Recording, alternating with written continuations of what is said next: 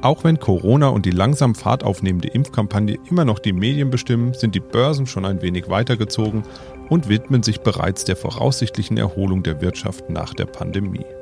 Und dass sie sich erholen wird, da scheinen sich die Experten einig. So wurde beispielsweise die Wachstumserwartung für die USA erhöht, trotz rückläufigem Geschäftsklimaindex. Derweil beschäftigen sich die Börsen auch mit Kapriolen, die die GameStop-Aktie ausgelöst von einer Gruppe Internetaktivisten geschlagen hat. Darüber haben sich sogenannte Leerverkäufer geärgert und von Marktmanipulation gesprochen. Wie ist der aktuelle Stand rund um die wirtschaftlichen Aussichten in der Pandemie? Was ist da an den Märkten und bei der GameStop-Aktie eigentlich genau passiert? Und was ist überhaupt ein sogenannter Leerverkauf? Wir sprechen drüber in dieser Folge Mikro trifft Makro. Mikro trifft Makro. Das Finanzmarktgespräch der DK Bank. Herzlich willkommen zu dieser elften Folge von Mikro trifft Makro. Es ist Donnerstag, der 4.2.2021 und bei mir steht unser Chefvolkswirt der DK Bank, Dr. Ulrich Kater.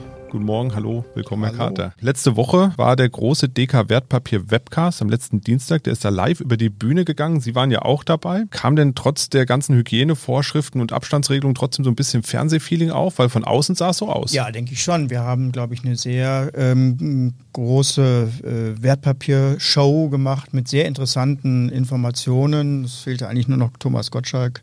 Äh, aber ich glaube, wir wollten ja seriös bleiben, ja. Ja, also inhaltlich wurde auf jeden Fall eine Menge geboten. Und wenn Sie, liebe Zuhörerinnen und Zuhörer sich nun ärgern, dass sie nicht zusehen konnten bei diesem Webcast, dann kann ich Ihnen diesen Ärger nehmen, denn die Aufzeichnung ist weiterhin für alle verfügbar. Die finden Sie auf dk.de und auf unserem DK YouTube-Kanal. Auf dem letzteren finden Sie übrigens auch unseren Podcast, den wir hier gerade aufnehmen, den Mikro trifft Makro Podcast und ihn sich auch dort anhören, wenn Ihnen das besser gefällt als in einer Podcast-App beispielsweise. Ansonsten können Sie nämlich unseren Podcast auch einfach abonnieren. Die Links dazu packe ich wie immer in die Show Notes. Sollten Sie Fragen oder Anregungen an uns haben und sagen, hey, das wollte ich doch schon immer mal wissen, wie funktioniert denn das eigentlich in der Wirtschaft, dann schicken Sie uns einfach eine E-Mail an podcast.dk.de. Ja, Herr Kater, bevor wir uns diesen eben schon angesprochenen Marktkapriolen rund um die kleine und bis dato eher unbedeutende Aktie widmen, lassen Sie uns erstmal über einen anderen üblichen Verdächtigen sprechen, den Coronavirus oder das Coronavirus. Ich glaube, da ist man sich gar nicht so einig, ob das. Beides geht, glaube ich. Ja, ich glaube auch geht beides, genau. Die Impfkampagne läuft ja weltweit an. Einige Länder vermelden schon Rekordwerte, da ist schon die Hälfte der Bevölkerung geimpft. In der EU gibt es aktuell so ein bisschen Zoff um das ganze Thema, Impflieferungen. Äh, ist das ein Thema für die Börsen oder ist das nur so ein politisches Thema? Nein, kein großes Thema für die Börse und doch ein großes Thema für die Börse. Also, solange die äh, Impfstoffe funktionieren äh, und solange die Impfkampagnen äh, laufen, werden bis zum Herbst große Teile der Bevölkerung geschützt sein gegen Corona und die Wirtschaft macht wieder auf, also alles im Plan. Ähm, solange ist es kein Thema äh, für die Börse. Aber es gibt noch viele Punkte, die Risiken darstellen. Ähm, da ist ins, insbesondere natürlich das Thema der, der Mutation. Die Risiken sind da. Wir haben jetzt schon ähm, neue Mutationen der bekannten Veränderungen des sogenannten britischen Virus, auch des südafrikanischen Virus.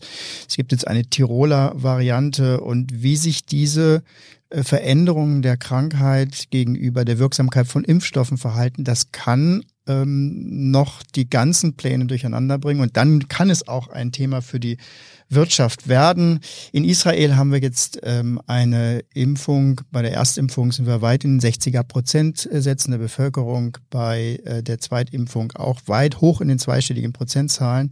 Die Auswirkungen auf die Infektionszahlen sind noch nicht so richtig zu sehen. Also auch hier muss man sehen, wie sind die zeitlichen ähm, Nachläufe. Ich, äh, Israel wird ja ein, ein, ein sozusagen ein Labor darstellen für den Rest der Welt. Also, es ist alles auf dem Weg, aber die Risiken sind in jedem Fall vorhanden. Der Impfstreit selber, der jetzt ausgebrochen ist, das ist eher ein politisches Spiel. Wer hat versagt? Das ist natürlich eine, eine eine humanitäre Aufgabe für jede Regierung, den, den Schutz der Bevölkerung so gut wie es geht und so schnell wie es geht ähm, bereitzustellen. Anscheinend hat ja die äh, Europäische Kommission, die ja sonst über wirklich exzellente Fachleute verfügt, äh, bei, beim ersten größeren Ausflug ins Gesundheitswesen eben nicht so professionell äh, agiert.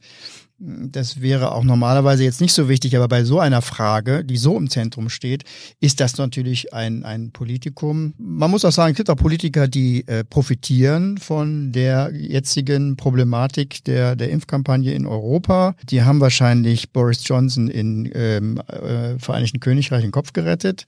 Jetzt haben, haben seine Anhänger denn nämlich endlich mal was gefunden, womit sie den Brexit auch begründen können. Äh, und damit auch von der desaströsen Lage ablenken äh, können, dieses, die, die man im britischen Außenhandel zurzeit äh, sehen kann. Ja, und dass die EU-Kommission in der Situation dann auch mit der Zollkeule gewunken hat, äh, das hat dann gleich zum ersten Handelsstreit mit den Briten äh, geführt. Aber da würde ich sagen, wenigstens etwas, was so läuft, wie man es erwartet hat. Ja. ja, schauen wir nochmal auf ein paar wirtschaftliche Daten. Sie und Ihre äh, Kolleginnen und Kollegen schauen sich ja auch sowas wie diesen Geschäftsklimaindex an. Da hatten wir ja schon vermehrt drüber gesprochen der ist für die USA gesunken. Das heißt also, wenn ich es richtig in Erinnerung habe, Sie berichtigen mich gerne, die Unternehmen erwarten schlechtere Geschäfte. Sie haben allerdings jetzt gesagt, in der Folge, wir erhöhen die Wachstumsprognose für die USA. Das klingt erstmal widersinnig.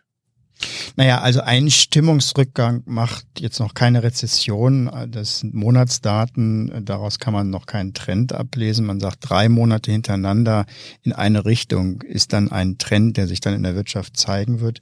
Also, dass die Unternehmen jetzt reagieren auf den verlängerten Lockdown, äh, das ist verständlich, aber es war ja auch kein Absturz der ähm, Erwartungen. Und alles, was wir sonst messen und an Daten reinkriegen, äh, zeigt, dass es dabei bleibt, dass der überwiegende Teil der Unternehmen äh, in den äh, Wirtschaften sich auf die Corona-Beschränkungen eben einstellen kann und dass die Auswirkungen der zweiten Welle eben nicht so schlimm sind wie bei der ersten Welle. Im Gegenteil, in der Industrie brummt's. Ähm, da wird es eher zum Kom äh, Problem, dass jetzt keine Container mehr da sind, äh, um die Produkte aus Asien hier äh, alle heranzuschaffen. Wo es natürlich finster aussieht äh, und immer finsterer wird, ist eben bei den, bei den Dienstleistern. Ähm, es bleibt aber, wie gesagt, dabei, die wirtschaftlichen Einbußen sind geringer als äh, in der ersten Welle. Wir haben jetzt auch neue Zahlen gekriegt, äh, Ende des Jahres. Das vierte Quartal war jetzt nicht so schlimm. Die Amerikaner wachsen sehr, sehr kräftig, auch trotz Corona.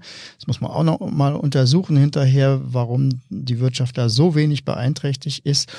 Äh, das ist schon mal ein Grund, warum wir die Prognose hochgenommen haben. Und ein zweiter Grund ist das Wirtschaftspaket der äh, Regierung Biden. Da sind wieder äh, ein bis zwei Billionen US-Dollar geplant an äh, nachfragewirksamer Unterstützung. Selbst wenn man das ausrecht, abrechnet, was die Haushalte davon wahrscheinlich wegsparen werden, da ist schon Grund genug, dass wir die äh, Prognose nach oben nehmen mussten. Das ist etwa ein Prozentpunkt, was da durch dieses Fiskalpaket reinkommt. Man fragt sich, ob das überhaupt noch notwendig ist, gerade in Vereinigten Staaten. Aber das sind die Hintergründe. Es sieht eben bei den Wirtschaftsdaten nicht so schlecht aus, wie man meinen würde, wenn man ähm, gerade bei diesem grauen Wetter und bei der trüben Stimmung und bei den Problemen dieser, dieser fortgesetzte Lockdown einfach psychologisch mit uns anstellt, wie man das eigentlich meinen würde. Ja, man merkt es ja selber ein bisschen, man ist so ein bisschen langsam, ist man der Sache überdrüssig seit fast jetzt zwei, also wir nähern uns dem zwei Monats Zeitraum, der wir jetzt im Lockdown sind, so langsam reicht's, oder? Ja, die Psychologie, glaube ich, ist in der zweiten Welle wesentlich schlimmer als in der ersten. Und das kontrastiert mit der Wirtschaftsentwicklung, die nämlich in der ersten Welle schlimmer war als jetzt in der zweiten. Ja, weil wir eben auch gelernt haben, damit umzugehen und Exakt. damit zu leben. Das Exakt. sehen wir auch hier ja. täglich äh, bei der Arbeit. Also wo es geht, sind die Leute im Homeoffice und nur eigentlich sporadisch im Büro.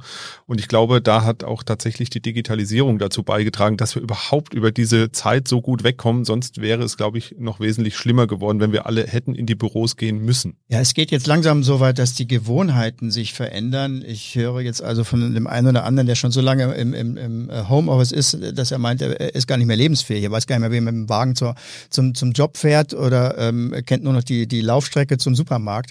Ähm, langsam verfestigt es sich. Also es wird Zeit, dass es sich jetzt wirklich in diesem Jahr auflöst. Ja, dann schauen wir uns noch mal ein Thema an, das in der letzten Woche für ähm, ja, sehr viel Furore an den Märkten, an den Medien, aber auch im Internet gesorgt hat. Einige Internetaktivisten, nenne ich sie mal, haben sich zusammengetan über die Internetplattform Reddit, um die Aktie der Videospiele-Handelskette GameStop zu kaufen und so Hedgefonds, die eben auf diese Aktie, aber eben auf fallende Kurse gewettet haben, ein Schnippchen zu schlagen.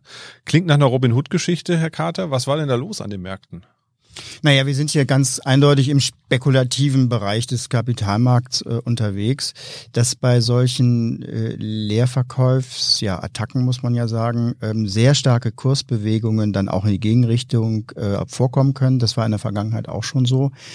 Neu ist jetzt an der Episode mit GameStop, dass es eben ähm, ja viele Kleinanleger äh, waren, die sich auf den sozialen Netzwerken organisiert haben.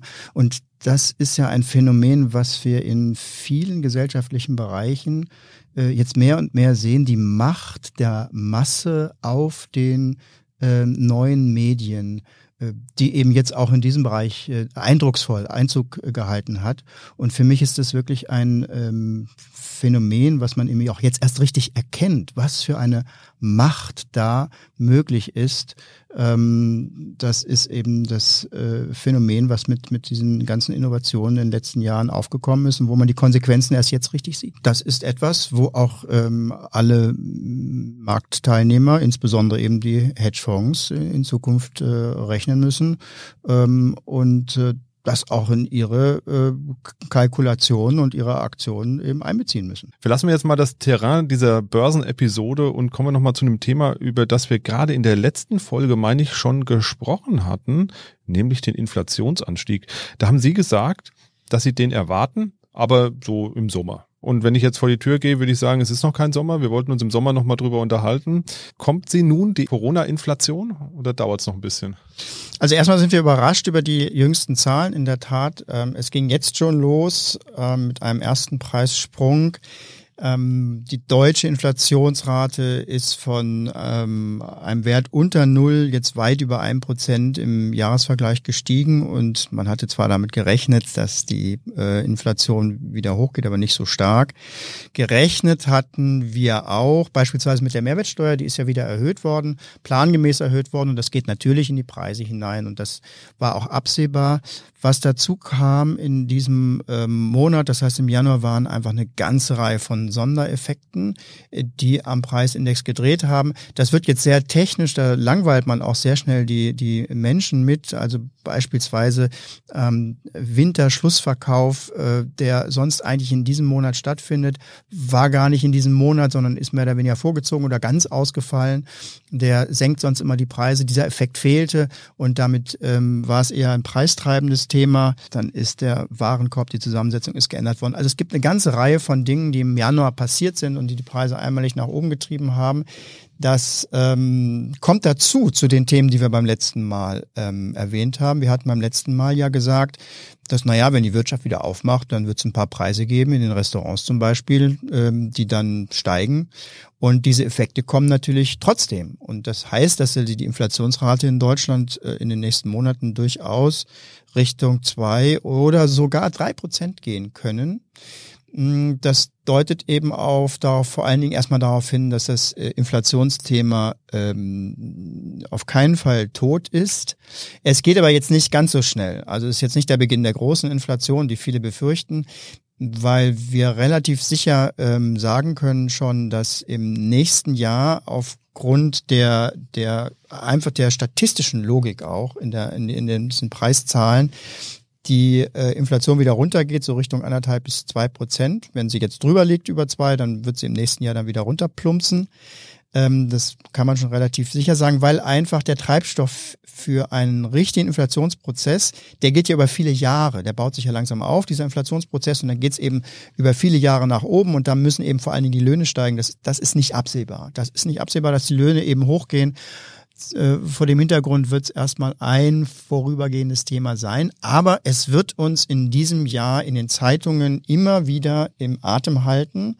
Und da werden viele kommen und sagen, jetzt fängt die große Inflation an. Das glauben wir nicht, sondern bei allem, was in diesem Jahr berichtet wird von steigenden Raten, drei Prozent Inflation, äh, ist es jetzt schon wieder so weit, das wird in den Zeitungen stehen.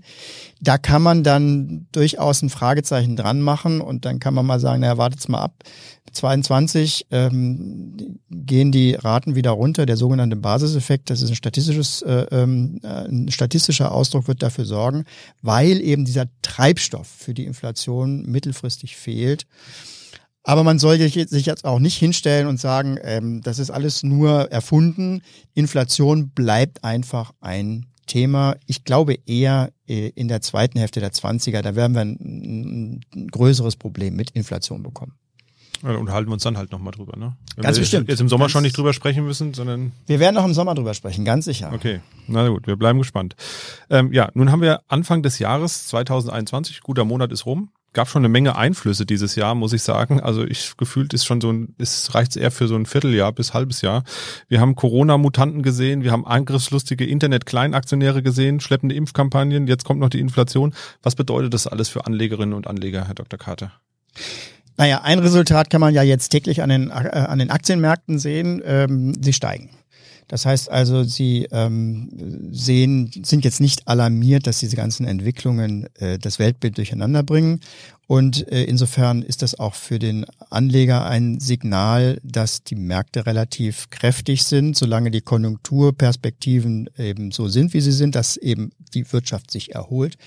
Solange das nicht gefährdet ist, ähm, ist an den Aktienmärkten ähm, keine große äh, Bewegung nach unten zu erwarten. Sicherlich Schwankungen, die wir immer haben. Aktienmärkte schwanken nun mal.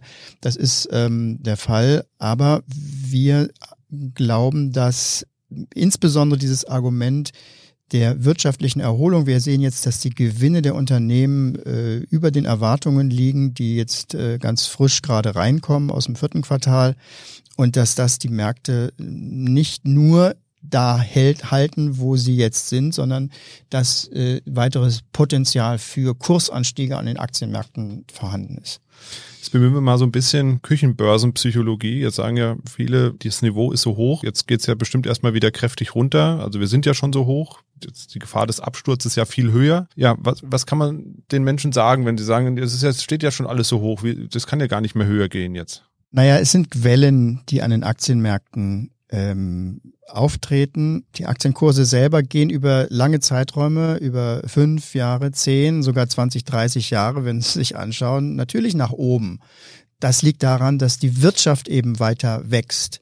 Äh, die, die Wirtschaftsleistung ähm, auf der ganzen Welt steigt weiterhin an. Man fragt sich zwar, wie lange kann das gehen und die Wachstumsraten sind vielleicht nicht mehr so hoch wie vor 40 Jahren, aber von der Richtung her äh, wird das Wachstum weitergehen und das bildet sich eben auch in den, in den Aktienkursen ab. Dass da zwischendurch dann Übertreibungen vorkommen, die dann auch mal wieder korrigiert werden, über auch zwei, drei, vier Jahre, das ist auch die Natur der Aktienmärkte. Von der jetzigen Situation aus könnte man sagen, ja, vielleicht kommt es mal wieder zu einer solchen Korrektur, insbesondere bei den Technologieaktien, wo wirklich sehr viel drin ist an Bewertungen. Was ein bisschen dagegen spricht, dass jetzt sofort die Werte wieder korrigieren, ist zum einen, dass die Zinsen weiterhin extrem niedrig bleiben werden, Erholung hin, Inflation her, die Notenbanken beeilen sich auch zu signalisieren. Und das ist für Aktienmärkte ein ganz wichtiger Punkt. Selbst wenn wir einen leichten Anstieg der Zinsen erwarten und wenn es auch eine Diskussion geben wird, dann kommen wir doch nicht darum herum zu festzustellen, dass im historischen Vergleich die Zinsen extrem niedrig sind und das äh, deutet darauf hin, dass Bewertungen an Aktienmärkten hoch bleiben werden. Das ist das eine. Und das andere ist, dass die, die typischen Begleitumstände von wirklichen extremen Finanzmarktblasen zurzeit fehlen. Ähm, ganz klar die Euphorie, dass äh, die Menschen in hellen Scharen ähm, glauben, es kann nur nach oben gehen, äh, die ist zurzeit nicht äh, gegeben. Im Gegenteil, die Angst ist eher da. Sie haben es ja gerade auch formuliert, dass es nach unten geht. Und wenn man die Börsenpsychologie hochhält, und das muss man ganz gewiss, dann ist, spricht dieser Faktor, dass eben sehr viel Skepsis da ist, paradoxerweise dagegen, dass die Kurse eben nach unten gehen. Das ist an der Börse so, man muss sich äh, in die Psychologie reinarbeiten, die ist nicht immer ganz so ähm, gesunde Menschenverstandsmäßig, wie man es aus dem Alltagsleben kennen würde. Und wenn ich jetzt nun aber partout nicht von meiner Höhenangst in Bezug auf die Aktienkurse abrücken will, dennoch aber gerne beginnen würde, irgendwie langfristig mal zu investieren, was ist da denn gesehen vielleicht von einem Beratungsgespräch, wenn man selber nicht so genau weiß, wohin eigentlich, in, in welche Werte reingehen, was sind da eigentlich das, das Mittel der Wahl? Ach, für den Privatanleger geht es ja darum, Vermögen aufzubauen. Er hat ja meistens ähm, entweder einen kleinen Grundstock, äh, den er ähm, anlegen möchte, in die Zukunft transportieren möchte, ob das eine Erbschaft ist oder äh, eine sonstige Summe. Ansonsten hat er kleinere Sparbeiträge jeden Monat, die er eben zu einem Vermögen ähm, zusammenfügen möchte. Und damit ist eigentlich auch schon die beste Strategie für jemanden, für einen privaten Haushalt, der einfach langfristig ähm, sich ein Polster schaffen will, ein, ein Vermögen schaffen will. Damit ist eigentlich schon die Strategie gesagt, eben das regelmäßige Aufbauen äh, von Aktien. Das ist genau das, was man früher im ähm, Sparplan gemacht hat, indem man aufs Sparkonto eingezahlt hat regelmäßig. Das bietet sich heute eben an, mit Aktien zu machen. Es gibt es eben auch, diese Aktiensparpläne. Und das hat dann zur Folge, dass selbst wenn die Schwankung an den Märkten dann auch mal nach unten führen sollte, und es geht ja schnell, also 10 Prozent, 15 Prozent ist heutzutage ähm, etwas, was sehr schnell passieren kann. Aber wenn man dann seinen Aktiensparplan weiter fortführt, dann kauft man eben auch zu einem Zeitpunkt, wo die Kurse dann eben vielleicht auch mal zu niedrig sind und äh, diese, wir sprechen da von Durchschnittsbildung ähm, bei den bei den Einstandskursen. Man kauft zu hohen Kursen, man kauft aber auch zu niedrigen Kursen. Das Ganze gibt einen Durchschnitt, der dann eben die Schwankungen im eigenen Depot abmildert.